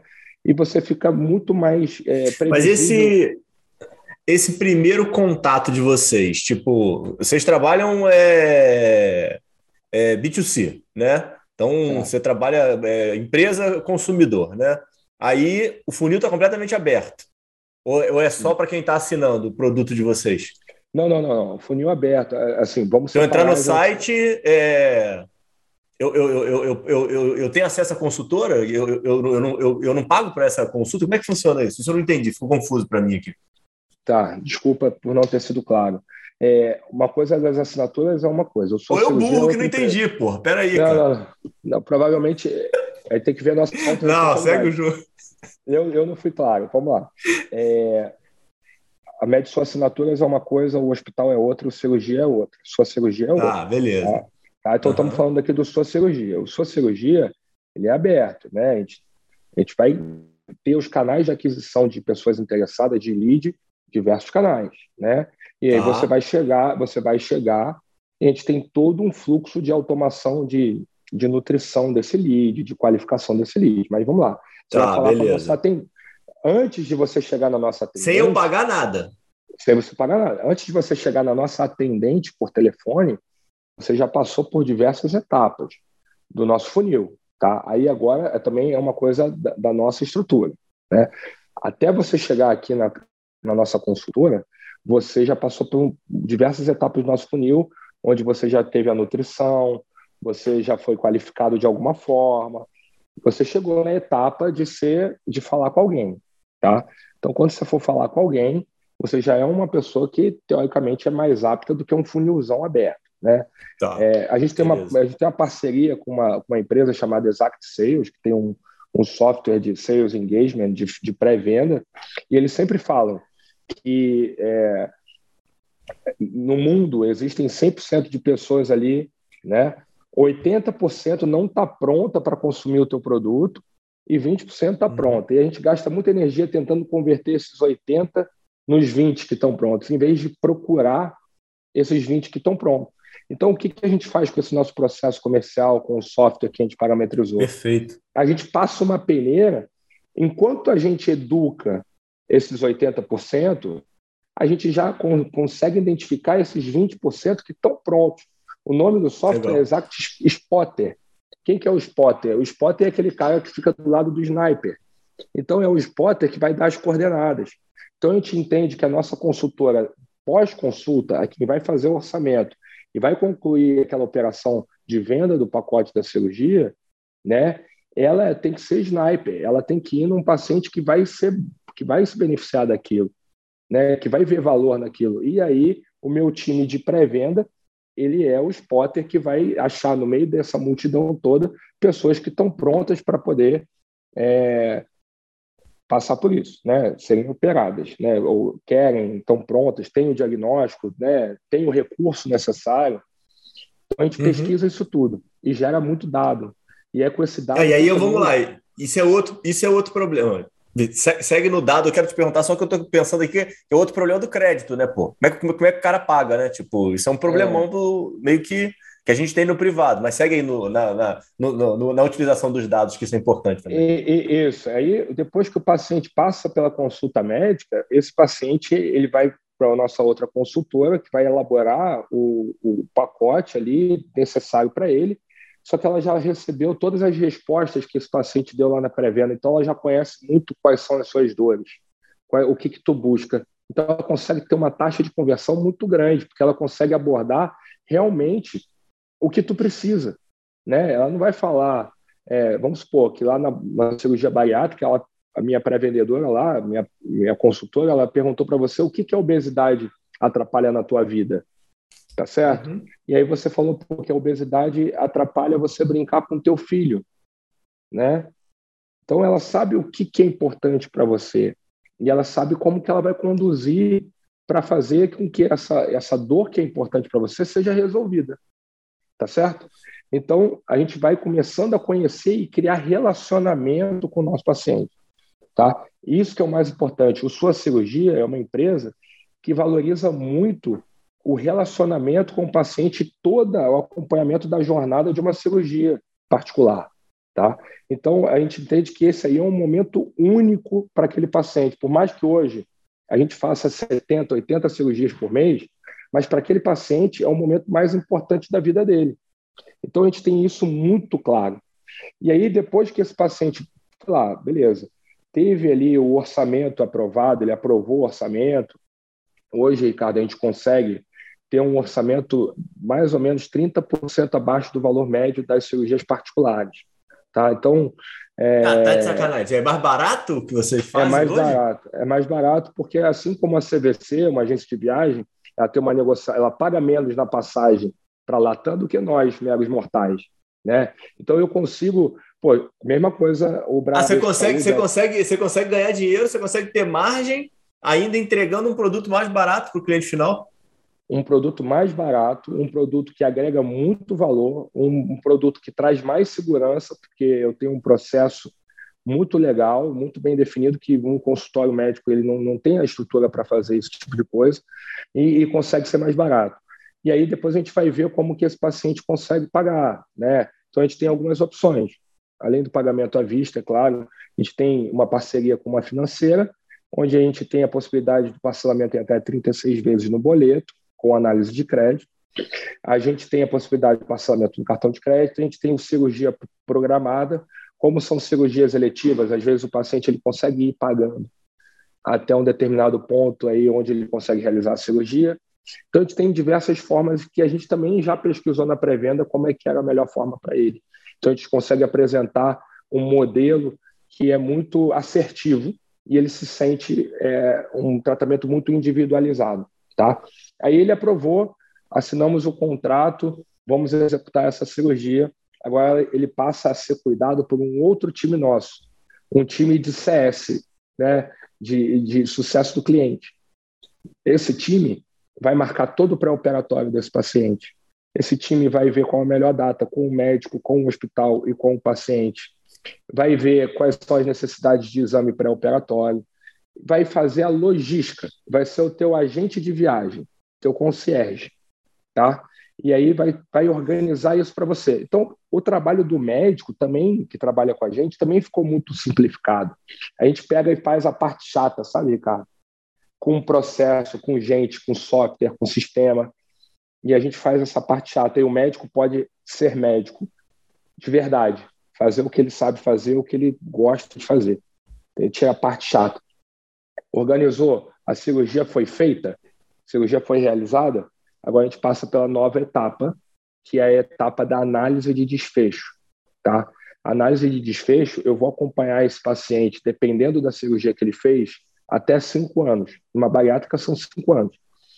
E aí eu vou entender ali como foi o atendimento desse médico que atendeu ele, como foi o atendimento do pré-vendedor, como foi o atendimento no hospital, tá? Em quanto tempo ele voltou a trabalhar, em quanto tempo ele voltou a fazer atividade física, se ele sentiu dor, se ele não sentiu dor, né? Se ele foi uma bariátrica, por exemplo, se ele, se ele teve reengorda. Enfim, eu vou me relacionar com esse paciente um tempão. E aí tem duas vertentes nisso. Uma é estabelecer um relacionamento muito mais forte com ele, uma relação de confiança, né? E isso aí vai fazer com que quando ele precisar de um outro procedimento cirúrgico, ele faça comigo ele faça com a gente. Outra é a gente poder é, ser muito assertivo na curadoria dos nossos parceiros, ou seja, do médico que trabalha com a gente, do hospital que é parceiro nosso, né? Então a gente consegue ver, olha, é, com esse profissional aqui está tendo esse tipo de resultado, com esse, com esse profissional aqui está tendo um outro tipo de resultado. Nesse hospital aqui, a gente tem um resultado X, algum resultado Y. Então, a gente começa a poder fazer uma curadoria. Pra... Vocês já estão fazendo isso, Felipe? Vocês já estão conseguindo já, já. apresentar desfechos para os pacientes? Já, já.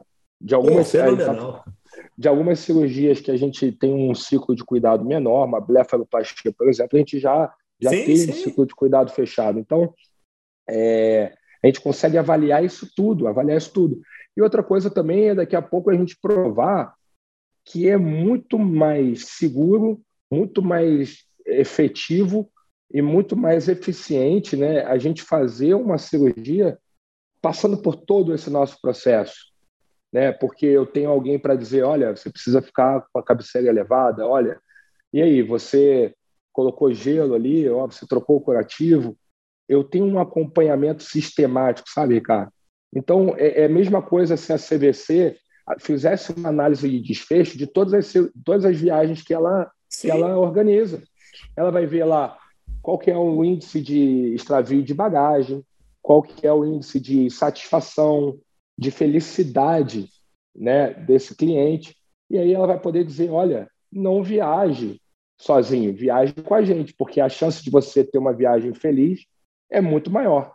Então, essa análise de desfecho, ela é serve para um monte de coisa, para aumentar o LTV desse cliente, o lifetime value, sim, sim, sim. Né?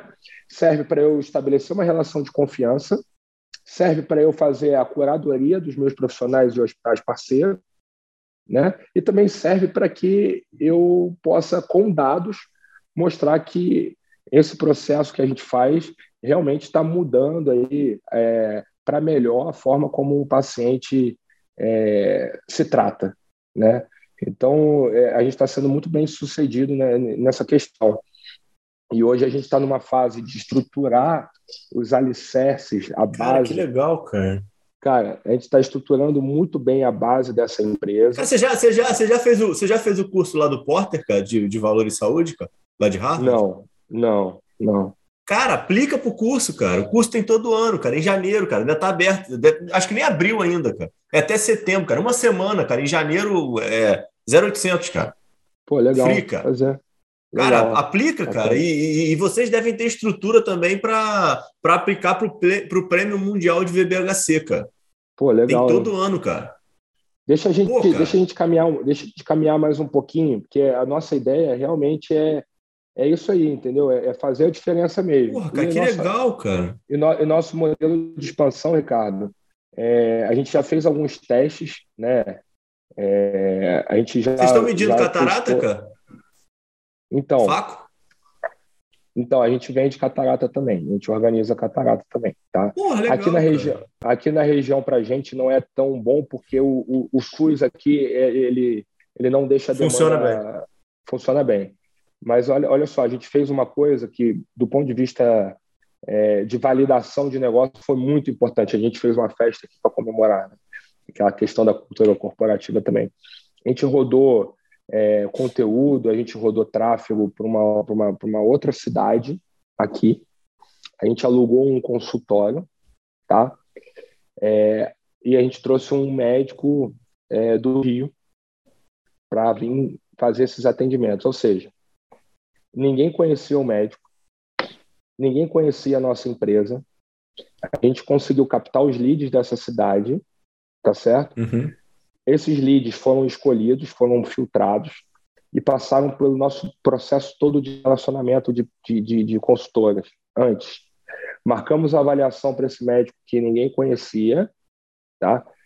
Esse médico avaliou 13 pacientes e foram depois essas 13 pacientes foram avaliados por esse médico e depois passaram pela nossa é, pessoa que faz ali o pacote cirúrgico. E essas 13 pessoas fecharam a cirurgia.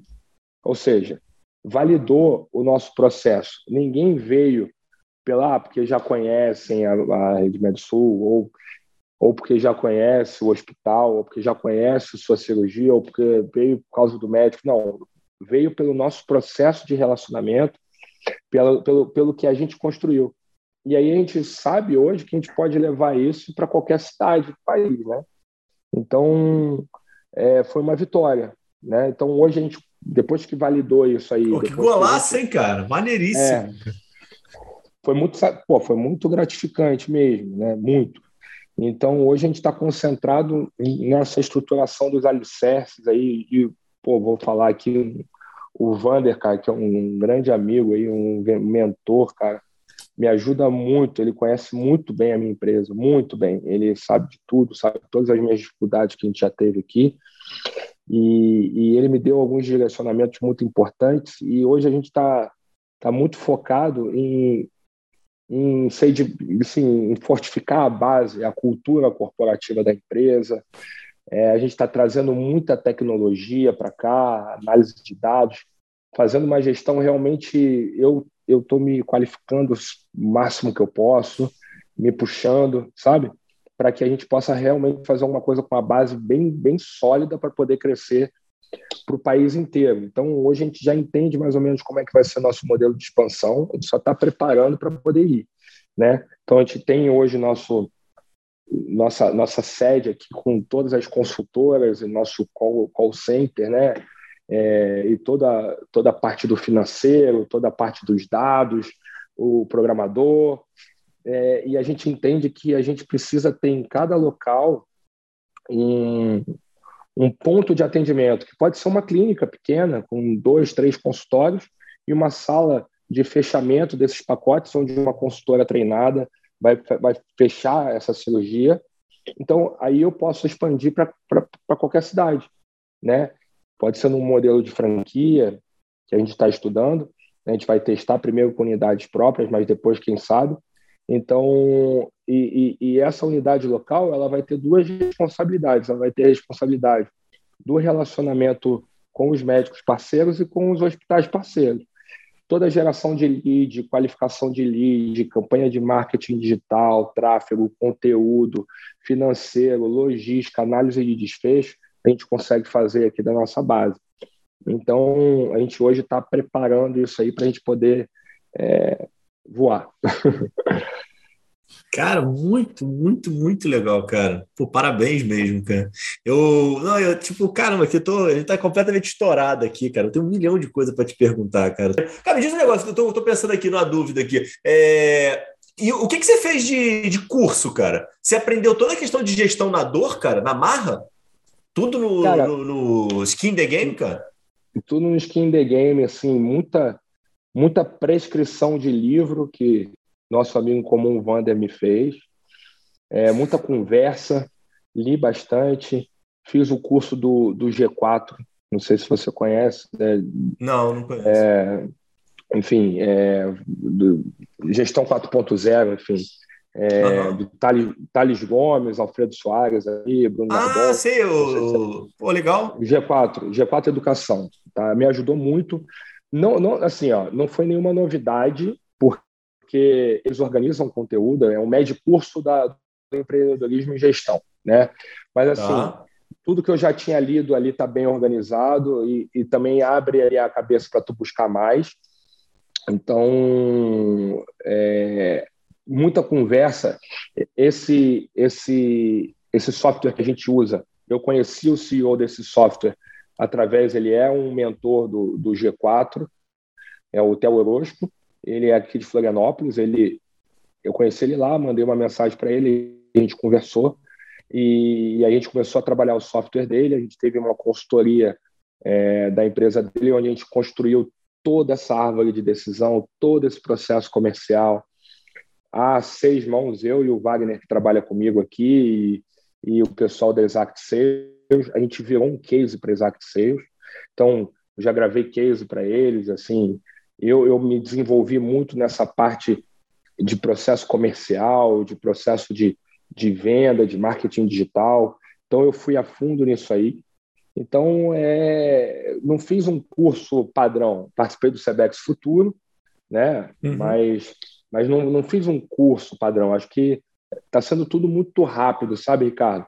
O Sociologia tem seis meses e a gente bateu aí um faturamento agora mês passado de quase um milhão de reais, tá? É, com uma ah, margem legal, é, com uma margem líquida, cara, gerando caixa de mais ou menos 20%. Tá? Então, é, Caraca, uma, cara, uma empresa, uma empresa asset light, não preciso de tanta coisa para crescer, não preciso de capex para crescer assim muito. Então, é, a gente está começando a nossa história, cara. Eu acho que daqui a seis meses a coisa já vai estar tá em outra em outro patamar, né? Então, a gente está hoje trabalhando aí a venda do hospital e, e, e, quem sabe isso ainda vai ser mais recurso para a gente investir em toda a nossa operação digital, tá? Então, esse ah, então, então hoje... a, a, a, todos esses projetos de vocês acabou numa empresa totalmente de tecnologia, né, cara? Exato, é isso aí. Marketing, tecnologia. E serviço, né? Serviço também.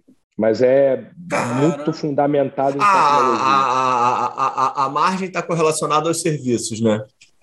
É, a margem no tá, final, né? Eu vendo, eu vendo um pacote de cirurgia fechado e uhum, tenho meus uhum, custos uhum. que são os fornecedores, né? O médico, hospital, enfim e toda a minha estrutura, né? De custo fixo também, mas de, de, de tecnologia, a gente vai conseguir aumentar muito o acesso. Não, é. Eu acho, é, eu, eu acho que o ponto que você colocou que é fundamental, né, cara? Você trouxe o paciente para o centro do cuidado, né, cara? É, ele é, é o teu cliente, né, cara? É, é, ele é o meu, é. ele é, é porque eu tava, eu, tava, eu, tava vendo, eu tava vendo aqui com a minha cabeça médica, né, cara? Tô, tô pensando é. aqui é, em trazer benefícios para a tá classe falando. médica. Não, cara, é, cara, do caramba, cara. Eu acho que faz, cara, eu acho faz todo sentido, cara. Eu acho que, eu acho que tem um benefício muito grande para a classe médica, porque eu acho que a gente tem que ficar focado, como eu, a gente estava conversando em off aqui, né? Sim, é, sim, não, sim. Não dá para não dá para ser medalha de ouro na Olimpíada em, do, em duas modalidades diferentes. Né? Então, pô, eu acho que isso que a gente está construindo dá ao médico a oportunidade dele ser um excelente médico, sabe? Sim. O melhor possível, para ele fazer a melhor cirurgia possível, o melhor atendimento médico possível, e esquecer a parte de formulação de orçamento, a parte de marcação no hospital, a parte de logística, a parte de acompanhamento, sem ser o acompanhamento médico mesmo, né? Mas toda essa parte. E aí ele consegue ficar focado e concentrado em, em, em, ser médico. Eu, eu acredito assim, ó, eu quando trabalhava na assistência, cara, eu te juro por Deus, eu ia adorar é, trabalhar com sua cirurgia, tá? Eu ia adorar. Ah, você vê o paciente eu... preparado, né? Preparado, tá? Eu, eu ia adorar. Tá? E por isso que hoje eu ainda fico ali na, toda terça de manhã atendendo, porque eu quero estar na pele do médico também para entender, porque isso tem que ser bom para todo mundo. Tem que ser bom para o médico, tem que ser bom para nós, tem que ser bom para o hospital, mas tem que ser melhor ainda para o paciente. Né? Então, essa que é a nossa mentalidade. Então, de forma alguma, a gente vai fazer alguma coisa que, que desqualifique o profissional ou, ou que tire essa relação médico-paciente. Né? Que, o médico que vai indicar o procedimento é o médico que vai operar e é o médico que vai ver o pós, tá? Só que a gente vai ter um, um suporte para esse médico de toda a parte de relacionamento, entendeu? Então, é, toda essa jornada médica é feita pelo profissional que fez a cirurgia, entendeu? Então, é, a gente não esquece disso aí. Eu acho que esse é um grande diferencial de ter um cirurgião como CEO e à frente da empresa. Eu acho que sim, é um sim, diferencial. Sim, sim. Tá? Com, com, certeza, concordo, concordo totalmente com você. E, e, e já tem já é, meta aí traçada para os próximos anos aí? Como é que vai ser esse crescimento? Ou, ou isso está sendo construído agora aí que vocês definiram aí o, o modelo de negócio focado é. aí? O, o... É, o, o nosso, nosso plano agora é resolver essa questão do hospital. Não faz mais sentido para a gente ter uma operação hospitalar, não faz sentido para mim. Assim, a gente gasta muita energia tocando no hospital. Né? Além disso, a gente toca no hospital, entendeu? Então, é, não faz sentido. As assinaturas, assim, com grande peso no coração, porque eu acredito muito nisso aí, nesse modelo de atenção primária. É, a gente também está vendo para a gente é, vender, né? já está em negociação, e a gente quer começar a destinar todo esse recurso para o crescimento da sua cirurgia. A gente está numa fase de estruturação jurídica do modelo de crescimento.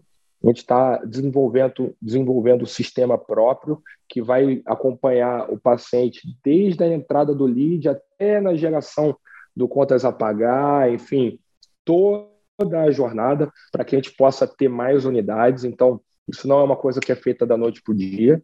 Então, eu hoje, como CEO, eu tenho um time aqui de mais três pessoas que me ajudam muito no operacional e o meu trabalho hoje basicamente está dividido em três, que é garantir o recurso através da venda desses ativos que a gente tem, né, que, que funcionaria como um fundo entrando para nós, né, sem me diluir. Né? Então, é, o CEO, o Planner sempre fala, o CEO tem que cuidar da cultura, não pode deixar faltar dinheiro, não é isso? Então, é isso que uhum. eu estou fazendo. Então, a gente está estabelecendo aqui a cultura, porque se a gente quiser ser grande, a gente precisa ter uma cultura forte, né? Então, primeiro eu estou trabalhando isso aí direto, desenvolvendo a parte de tecnologia. Então, todo o desenho do nosso, do nosso sistema eu participo ativamente, né? É, e também a parte da estruturação jurídica para esse crescimento. Então, Hoje eu estou mergulhado nisso aí, então a gente está no meio disso tudo para eu te falar como é que vai ser. Eu imagino que a gente vai ter algumas unidades próprias, tá? É, as primeiras 10 unidades a gente quer ter unidade própria. A gente pode ter um parceiro local, mas unidades próprias, para a gente também validar um modelo de expansão com unidade satélite, com, em outros lugares, com o nosso CSC fazendo tudo isso que eu te falei. A gente está pensando nisso. É muito natural para nós ir para o Rio de Janeiro, porque eu tenho um relacionamento médico aí enorme, um relacionamento com um hospital enorme, então é muito natural o próximo passo ser no Rio de Janeiro e Curitiba, que é uma cidade muito boa para a gente fazer teste de modelo de negócio e onde a gente já tem algum, algum parceiro já pré-estabelecido já. Então a gente está mirando Rio de Janeiro e Curitiba, tá? Para que a gente possa depois aí definir é, outras outras praças, né? Outros outros lugares, né? A gente faz alguns testes, como a gente está no digital, eu consigo fazer campanha para testar. Então eu já fiz campanha é, de clique, né? Para a gente ver no Rio e em Curitiba e a gente teve um uhum um resultado muito melhor do que a gente tem aqui em Criciúma. Né? Então, uhum. é, a gente já consegue prever um pouco do futuro no digital gastando uhum. pouco. Então, depois a gente vai começar a rodar campanha de tráfego e ver é, qual é a cidade que abraça a gente melhor e a gente vai sempre no lugar certo. Caraca, fenomenal, cara. Fenomenal, muito bom. Muito legal, bom, né? Legal. É meu filho, cara. Eu me orgulho bastante do que a gente está fazendo. E o que eu mais me orgulho, cara, é, a gente tem um NPS aqui de 94,3, cara. É mesmo, cara? Caraca, é, cara. que legal, cara. Porra, pra saúde gente... é. Tá, tá louco.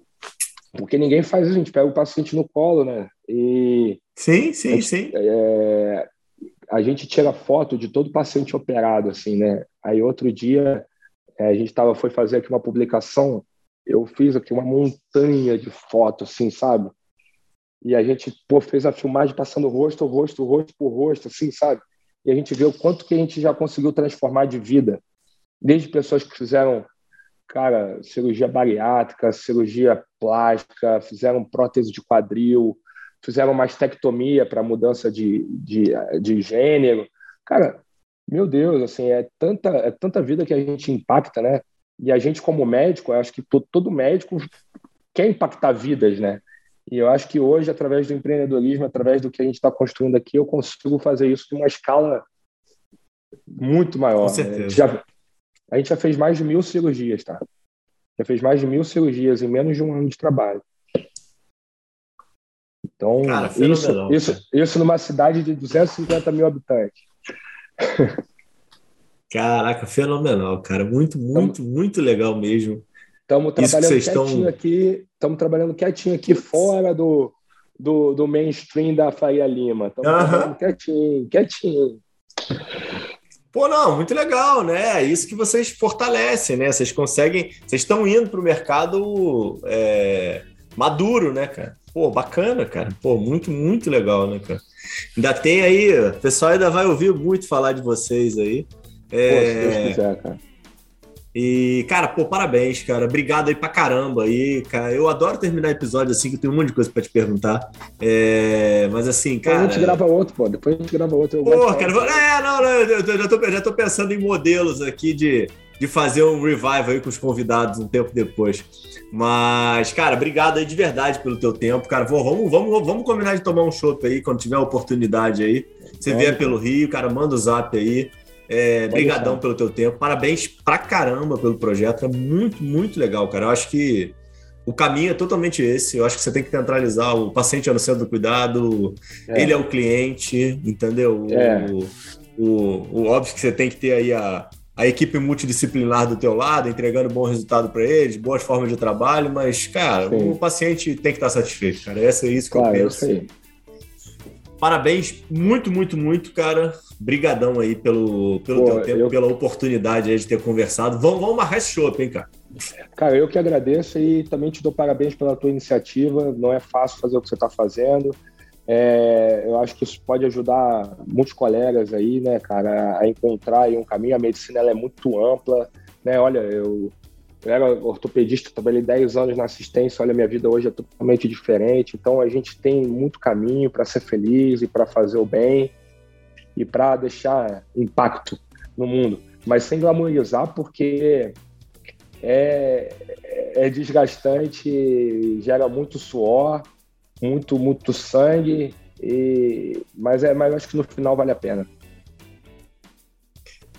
E, pô, cara, obrigado, gente. Abraço. Fica com Deus. Foi 10. Um abraço, cara. Abraço. Tchau, tchau.